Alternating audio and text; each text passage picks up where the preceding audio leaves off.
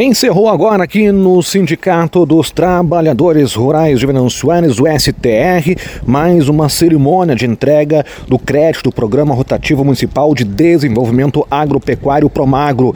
O valor é, beneficiou 22 produtores rurais de Venâncio Aires e também é o maior já em número de produtores anunciado pela Prefeitura e destinou então ao meio rural mais de 300 231 mil reais vai ser investido diretamente na ampliação da produção e também uh, a gente passa a ouvir agora o gerente local da Emater, o Vicente Fim. Tem a proposta de eh, que as famílias façam uso eh, para equipamentos, eh, melhoria de infraestrutura, com o objetivo único e somente de alavancar e melhorar a propriedade e em consequência a produção. Como o município é bastante diversificado, eh, já se vê pelos próprios projetos que alguns investem em equipamentos, outros em silos secadores, outros em agroindústria, outros em irrigação. Isso eh, deixa claro que o produtor ele sempre tem ao seu alcance ou à vista no seu planejamento de melhorar a propriedade e, é, por que não, ampliar sua renda através da produção. Este é o gerente da Emater de Venâncio Aires, Vicente Fim. E aqui também está a produtora Lisabeth Inês Cos Borges, de linha Coronel Brito, que recebeu quase 18 mil reais para ampliar a produção de morangos a partir do programa Pro Magro. E ela destaca como pretende e quais as metas estabelecidas. O incentivo para minha propriedade, para minha agricultura, foi o, a estufa de morangos. Nós já estamos nesse ramo né, há um ano e pouco, construímos uma estufa por conta própria e com a divulgação do Promagro para esse ano a gente viu a possibilidade de aumentar a produção. Né? Nós estamos com cerca de 3 mil pés lá de morangos, com o incentivo da Emater, estamos indo muito bem. Então a gente está querendo aumentar um pouquinho mais, né? porque é uma coisa boa que vem para ajudar a gente. A gente muitas vezes não consegue juntar o dinheiro suficiente para poder conseguir tudo numa vez só, né?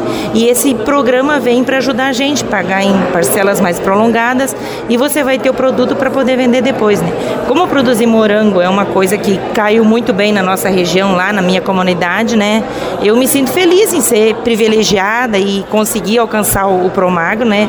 Conseguir adquirir os meus produtos para conseguir fazer o morango, porque é uma coisa que a gente tinha vontade de fazer já há muitos anos, né? E às vezes falta o um incentivo, né?